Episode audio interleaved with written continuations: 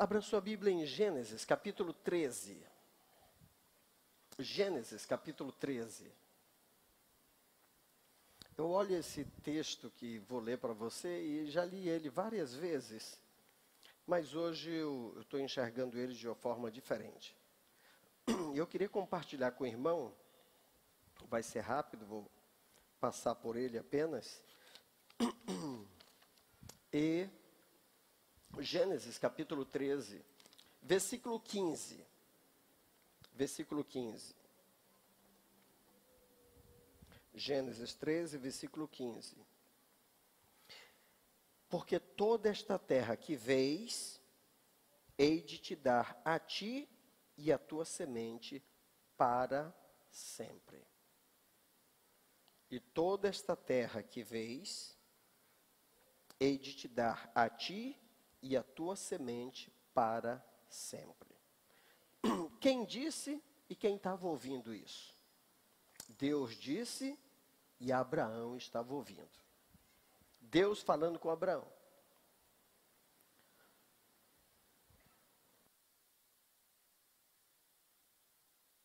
Nesta oportunidade, eu queria dizer para você que me vê pela telinha da live e você que está aqui, amado irmão, o que é que tu tem hoje? O que é que tu tem? Tem uma casa, tem um carro, tem uma moto, tem uma bicicleta. Pastor, nem tenho casa, nem tenho carro, nem tenho nada. É? É. Ok. Então vamos imaginar que Deus está dizendo para você e para mim hoje que aonde você colocar o seu olho vai ser seu. Ah, pastor, isso é brincadeira. Não, está na Bíblia. Nós podemos muito bem crer. Quando eu digo aqui colocar o olho, é porque Abraão, ele não cria nesta possibilidade. Abraão não, não sabia, na verdade, desta possibilidade.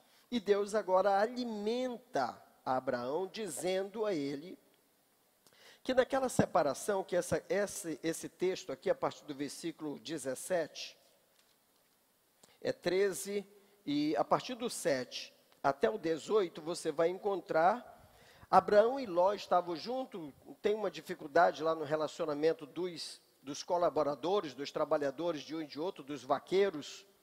E Ló faz a proposta de se separar de Abraão. Ó, vamos tocar nossa vida independentemente. Até então eles viviam juntos, mas agora eles querem tocar a vida independentemente. Legal. Abraão ouve Ló e, bom, se é para evitar problemas, então vamos fazer isso. Ele chegou em determinado local. Ló está aqui do lado de Abraão e Abraão tem a iniciativa, toma as rédeas da negociação e diz: Amigo, o caso é o seguinte: escolhe para onde tu quer ir. Se tu for para a direita, eu vou para a esquerda. Se tu for para a esquerda, eu vou para a direita. Se tu for para as campinas, eu vou para as montanhas. Para que lado tu quer ir? Ló, diz a Bíblia, que Ló levanta os olhos, que Ló levanta os olhos, deixa eu achar aqui. E levantou Ló, versículo 10, do 13. E levantou Ló os seus olhos, levantou Ló os seus olhos, e viu toda a campina do Jordão, que era toda bem regada, antes de o Senhor ter destruído Sodoma e Gomorra. Era como o jardim do Senhor, como a terra do Egito quando se entra em Zoar. Versículo 11: Ló escolheu para si toda a campina do Jordão e partiu Ló para o oriente, apartaram-se um do outro. Habitou Abraão na terra de Canaã. Ló habitou nas cidades da campina, armou suas tendas até a Sodoma. Ora, eram maus os varões de Sodoma e grandes pecadores contra Deus, contra o Senhor. Disse o Senhor a Abraão: depois de Ló se apartar dele, levanta, levanta, levanta, levanta, levanta, porque lá dentro de nós, quando alguém escolhe melhor do que a gente, Sabe, fica um sentimento assim que, poxa vida, eu podia não ter dado a oportunidade da partilha. Eu podia eu mesmo ter escolhido, ó, eu vou para Campina. Mas não. Ló ficou por ali, meio murchinho. Deus disse, ei, Ló, levanta. Agora, os teus olhos, levanta agora os teus olhos e olha desde o lugar onde estás para a banda do norte, para a banda do sul, do oriente, do ocidente, porque toda esta terra que vês, hei de dar a ti e a tua semente para sempre. Em outras palavras, Deus estava dizendo: Tu está pensando que Ló escolheu bem? Não. Dentro do coração de Abraão, Abraão sabia que Deus era com ele. Mas na hora da escolha, na hora da escolha, Ló olha, pá, eu, o negócio é aqui, ó. Esse meu tio já está meio velho, meio caduco, ele me deu essa oportunidade, eu não vou perder. Presta atenção, irmão. Tudo que se faz fora da direção de Deus tem tudo para dar errado. Olha para onde o camarada foi. Para as terras que Deus logo, logo destruiria. Toda essa escolha de Ló foi antes de Deus destruir Sodoma e Gomorra. Era um jardim, toda a terra em volta. E tem gente que tem o olho grande. Tem gente que tem o, o, olho tão grande que se ele botar o olho numa, numa planta, murcha. Tem outros que tem a mão tão ruim, de pesada, que nem a coitada da malagueta aguenta. Diz que se tirar, o resto da malagueta todinha se arreia. Está entendendo? Eu não sei como é que chama isso aí, mas isso tem um peso miserável. Então, eu quero chamar a sua atenção, nesta oportunidade, que essa terra, essa terra que você está sonhando, esse sonho que ainda está em processo de amadurecimento, tenha calma. Deus vai entregar tudo isso na tua mão. Tenha calma. Pastor, mas e, será que eu não estou atrasado? Eu já não deveria. Não, tenha calma. Eu fico brincando aqui com a, com a irmã Yara. E quantas vezes brinco com meu amigo e irmão Aramis. Ele sabe que é somente brincadeira. Tem um tempo de Deus para tudo. Ninguém deve dar passos. Não, porque eu vou, porque olha, eu estou ficando velho, o tempo está passando. O tempo é do Senhor.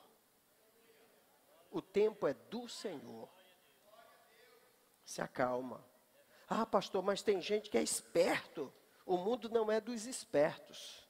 O mundo é dos sábios, dos servos, dos santos, daqueles que buscam a presença de Deus.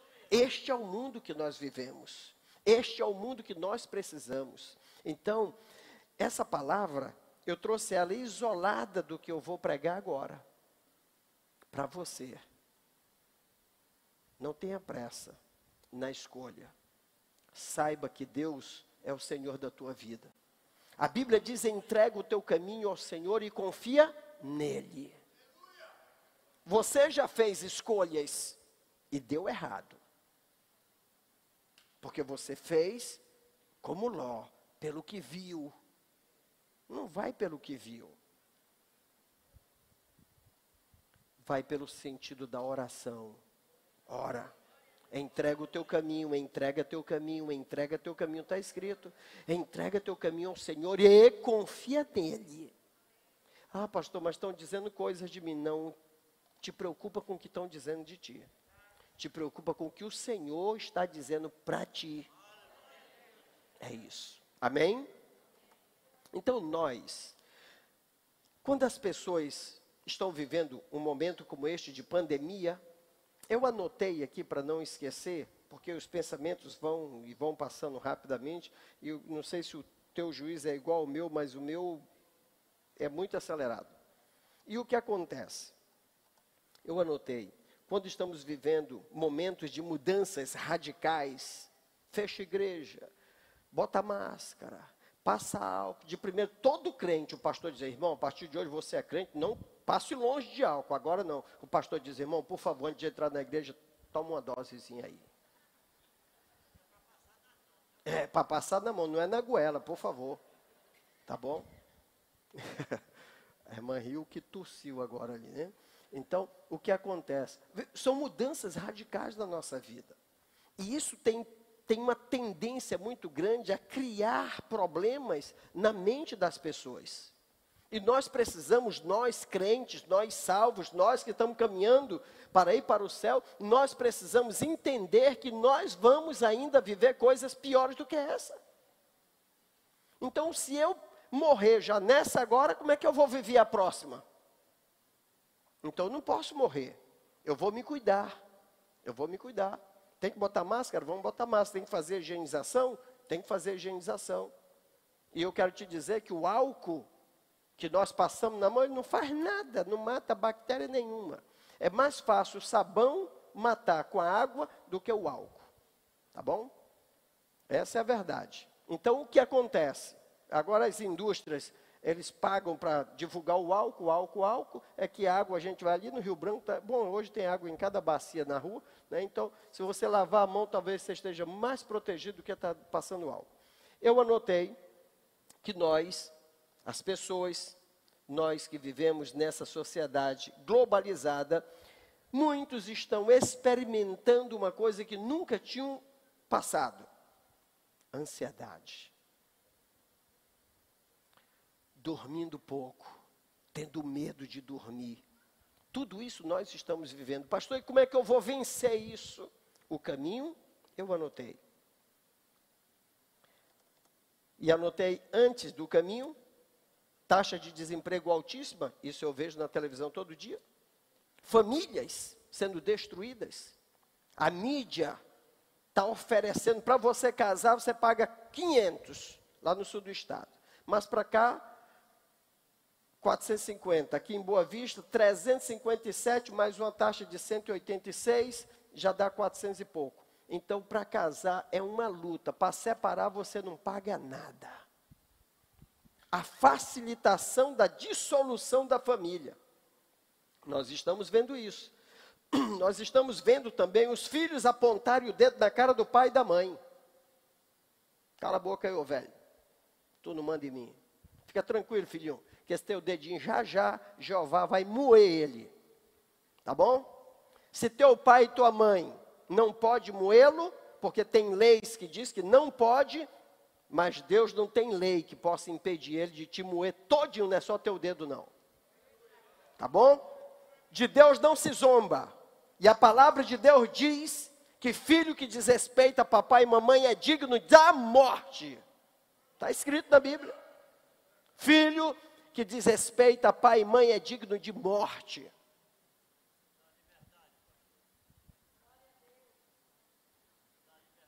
Obrigado, pastor Isaac, meu pai está fazendo lembrar aqui. Foi no dia que eu fui fazer um casamento.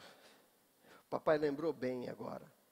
Eu estou em casa, morando ali na José Aleixo, com a Tenente Guimarães, onde hoje mora meu filho, Júnior.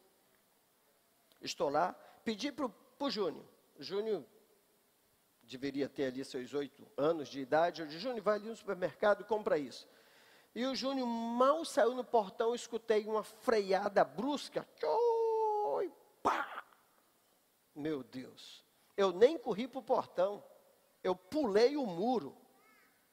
Pulei o muro. achei que o carro tinha batido meu filho. Pulei por cima do muro. Na hora. E daí logo dei de cara. Era uma moto e um carro, os dois se bateram e o rapaz, a mão, a mão do rapaz, o carro freou em cima da mão que ficou só o bagaço. E a mandíbula atravessou e entrou na traqueia, na boca assim, ficou lá dentro. E eu meti a mão, puxei, massageei, o homem tornou, colocamos na traseira do próprio carro e ele foi levado para o hospital, o pronto-socorro, mas veio a falecer. Da de noite eu estou fazendo um casamento.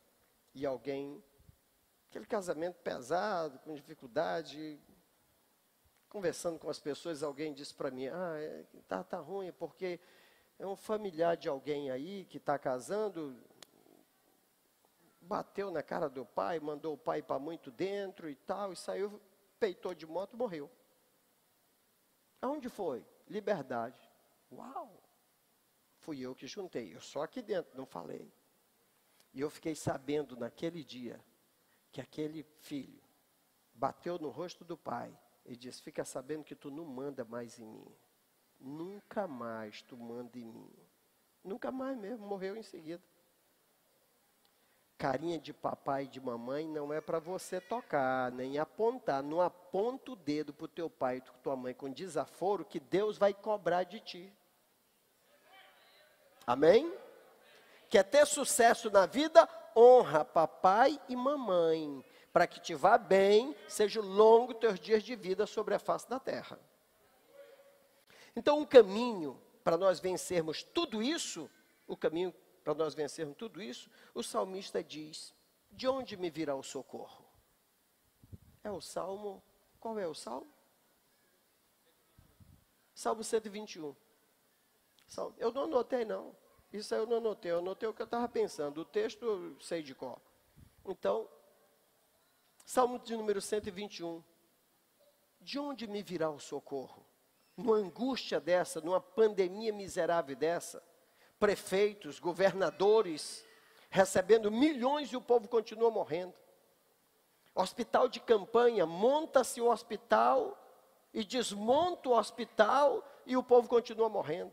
Onde é que está mesmo equipamento do hospital? Onde é que está mesmo montado o hospital? Para quem está servindo o hospital de campanha? Essas perguntinhas a gente tem que aprender a fazer. Nós somos cidadãos. Nós precisamos dessas respostas. Nós precisamos. Mas, enquanto essas respostas dos homens não vêm, da onde me virá o socorro?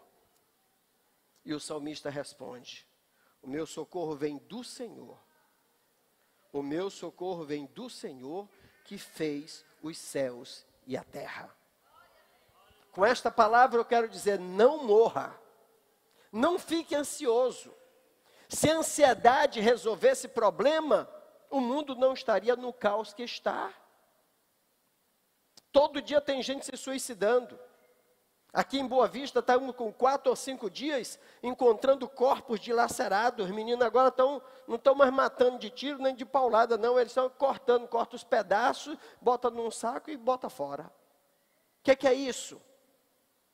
Satanás querendo dilacerar a sociedade, assustar, aterrorizar, fazer com que você tenha medo de abrir a porta e dar de cara com uma realidade que nós não temos costume. Da onde me virá o meu socorro? O meu socorro vem do Senhor. Você precisa ter esse texto escrito dentro da sua casa. Tira aquele pôster do jogador, tira o pôster do carro, tira a fotografia lá, sei lá, da cantora A, B ou C, bota um texto bíblico, te enche de Bíblia, te anima com Deus, porque é Ele que vai te dar o socorro. É o Senhor, o nosso socorro vem do Senhor que fez os céus e a terra. Tem gente que tem um pôster do aquele cantor que, que andava assim para trás, Michael Jackson. Eu não vou dizer que é um líder para não escandalizar a igreja, tá bom? Fui na casa de um líder, tá lá o Michael Jackson. Ele podia colocar a minha foto, que pelo menos sou crente. Mas não, botou do Michael Jackson. Eu fiquei decepcionado. Eu disse, rapaz, não estou valendo nada mesmo. Já vi. Eu me esforço orando por esse gente boa, faço jejum, consagração, separei ele ao diaconato, separei a liderança, separei o diaconato, tá de evangelista com o posto do Michael Jackson. Eu digo, meu irmão, tu tem que ir pastar igual aquele rei. Como é que pode ser um negócio desse? Eu não achei um texto bíblico, mas também ele só me levou, talvez para dentro da casa tivesse o, o resto dos textos bíblicos. Mas ele viu a minha cara, ele já me deixou na sala. E é bom que você não me convide para ir na sua casa para ver o Michael Jackson também. O Bob Marley, o Elvis Presley. Tem. Tem crente da Assembleia de Deus mais idólatra do que da outra igreja vizinha. É. Porque o camarada que tem coragem de colocar um pôster desse é que ele é idólatra. Ele está dizendo quem é o Deus dele. Não, pastor, não é não, é, é porque eu gosto. Pois é, você devia estar apaixonado por Deus, amando a Deus, lendo a Bíblia de Deus, orando para Deus, jejuando para Deus, que as bênçãos de Deus viriam sobre a tua vida. Da onde me virá o socorro? Do Bob Marley, do Michael Jackson, do Elvis Presley. Vai lá, dobra teu joelho para ele. Eu me obrigo a dizer. E depois, pastor, ora por mim. Não oro, eu não oro eu não oro. Vai orar você. Vai pagar o seu preço. O irmão disse, pastor, o irmão ali já disse, está na internet, está na internet mesmo. Chega, pastor fica bajulando crente, sabe? É, embalando crente para lá e para cá. Ei, amigo, vai orar tu, tá bom? Vai orar, vai jejuar, vai consagrar que pastor não leva crente para o céu, não. Pastor é para pastorear, não é para estar tá correndo atrás de crente que não quer ir para a igreja, que não respeita pastor, que quer saber mesmo é de forró, de bagunça, só vem para a igreja na hora que está é, no sapeca ai, ai, e corre para a igreja.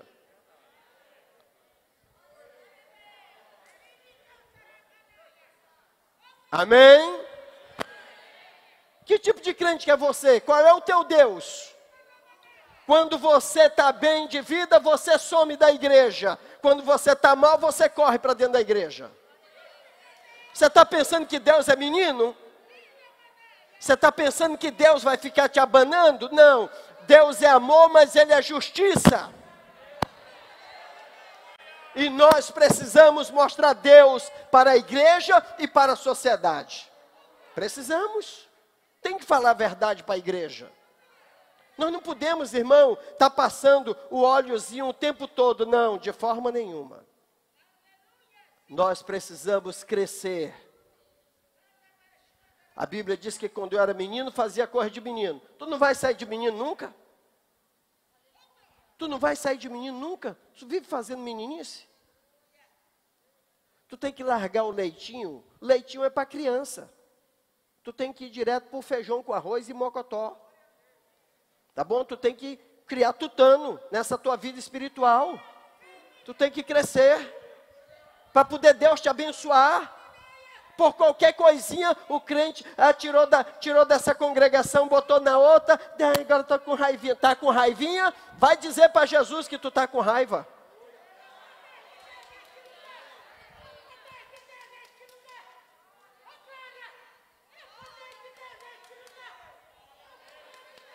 É o poder de Deus mesmo. Aleluia. Glória a Deus. Nós não podemos, irmãos, estar de brincadeira. O diabo não está brincando contigo. O diabo quer destruir a tua vida a tua fé, a tua esperança, a possibilidade de você crescer, de você prosperar, de você estar bem de vida, o diabo está tentando te podar de toda forma. Agora é um vai e vem de crente. Não, que é isso?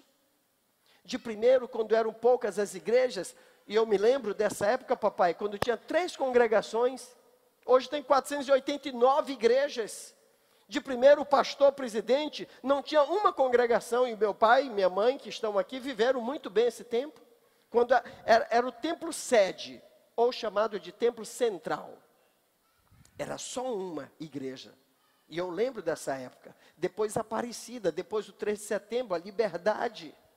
Né? Foram as três primeiras congregações, e como eu estou com 58 indo para 59 dentro dessa casa sempre, eu conheço bem a história. O pastor Manuel Batista saía, visitava um irmão, outro irmão, e já naquela época já não dava conta mais de visitar todo mundo. E hoje eu fico ouvindo irmãos dizer, ah pastor, eu não vou mais na igreja porque eu não lhe vejo. Ah, tu está vindo para a igreja para me ver? Vai caçar outra coisa, meu irmão, para fazer. Tá vem para ver Jesus, vem para ouvir Jesus, vem para orar. É. Eu sei, é bom a gente ter comunhão, é bom abraçar, é bom tocar, mas a igreja cresceu. A igreja cresceu. Diga amém, diga. O meu socorro vem do Senhor. Pastor Isamar pode nunca ir lá na sua congregação, mas Jesus está lá todo dia te esperando. Jesus está lá, tem um líder, cheio do Espírito Santo de Deus, o líder está lá te esperando, o líder te conhece. Pastor Isamar talvez nunca nem te abraçou, nem te viu. Mas o seu líder está lá, todo dia ele ora, ele jejua, ele consagra, ele prepara uma mensagem, vá lá. Não é o pastor Isamar que salva, quem salva é Jesus. É Jesus que cura, Ele que salva, Ele que fala, Ele que está maior interessado na tua vida, é Jesus que faz isso. Agora o irmão se zanga. É, eu vou para outro ministério. Pode ir. Mas não esqueça. Não esqueça. O pastor Salomão ensinou uma coisa aqui que é pesada de dizer, mas eu vou dizer.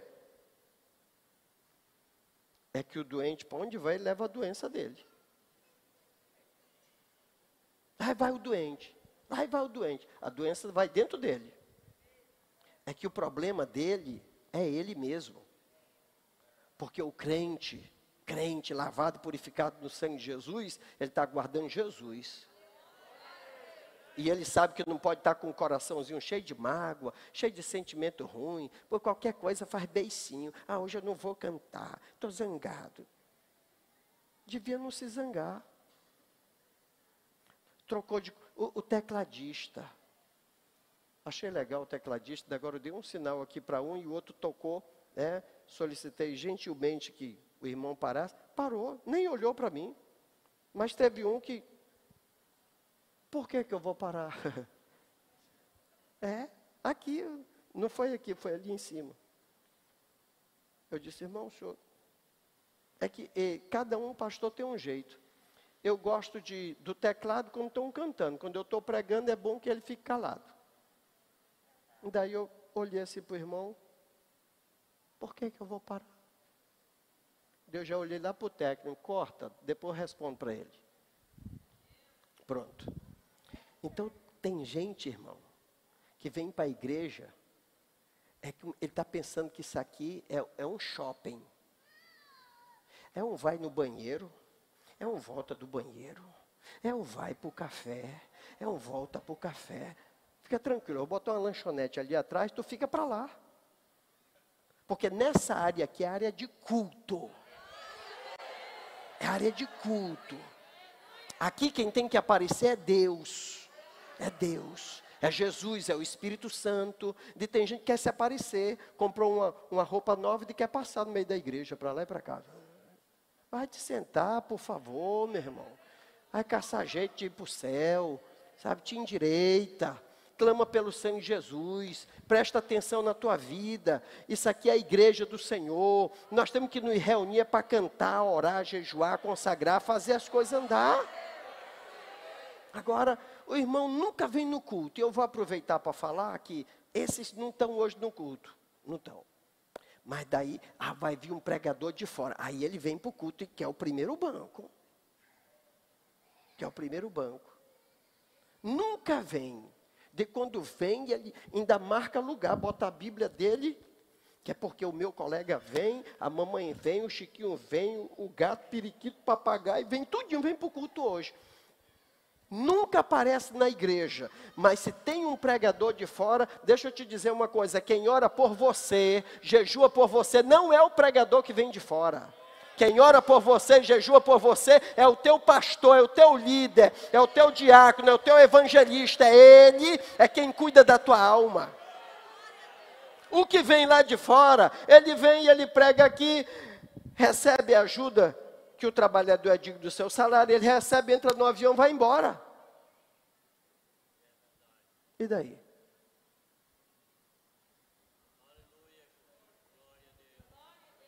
Eu vejo gente, dia desse eu já prestei atenção. Eu, eu só puxo para mim as coisas, sempre eu puxo para mim. Faça favor aqui, irmã. Me ajuda aqui. Pode vir, pode vir. Pregador de fora chegou. O senhor pode bater uma selfie comigo? Os dentes tudo para o lado de fora. E daí quando é com o pastor Isamar,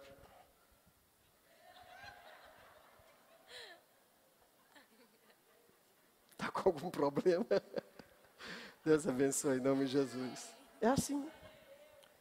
Para o pregador de fora, todo mundo quer bater uma foto com o pastor Isamar que ora, que chora. Com o teu líder, tu já bateu foto com o teu líder? Já fez uma selfie? Já divulgou quem é o teu líder? Já disse que o teu líder é homem de Deus? Já disse que a esposa do teu líder, Deus usa ela também? Você já disse na tua rede social? Pois é, precisa dizer.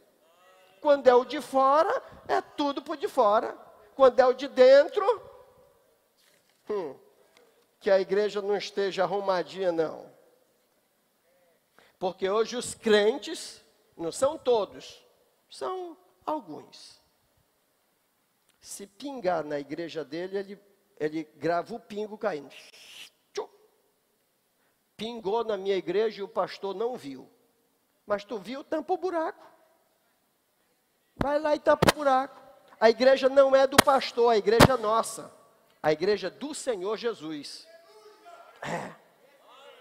A igreja não é do pastor Isamar.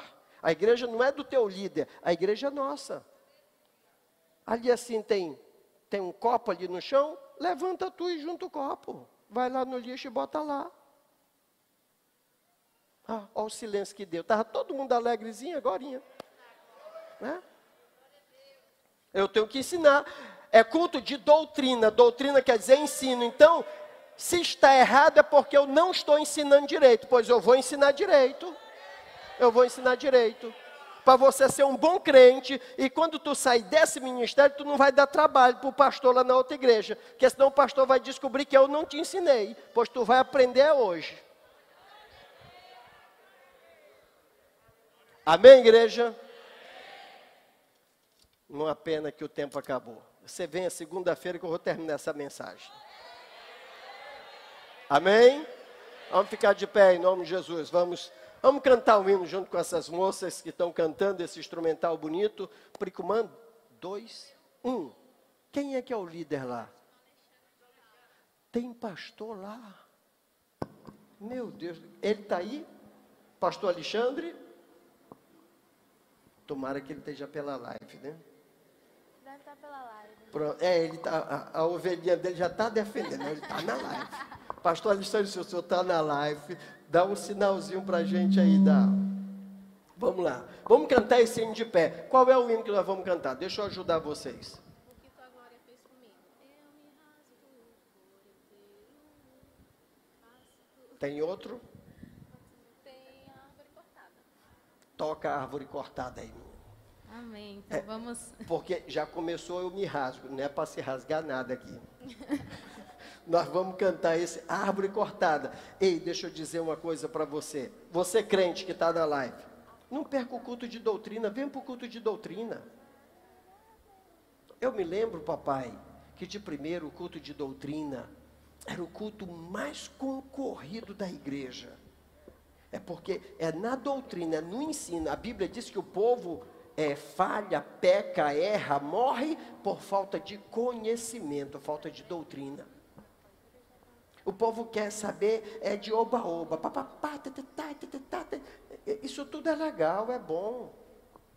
Mas o apóstolo Paulo diz que é melhor falar duas ou três palavras que ele entenda do que um monte de coisa. Que terminou o culto, você vai para casa meio desanimado. O que foi que aconteceu na igreja? E quando você tem ensino, não. O ensino vai ficar roendo dentro de você, vai para o coração, vai para a palavra, e Jesus vai te abençoar.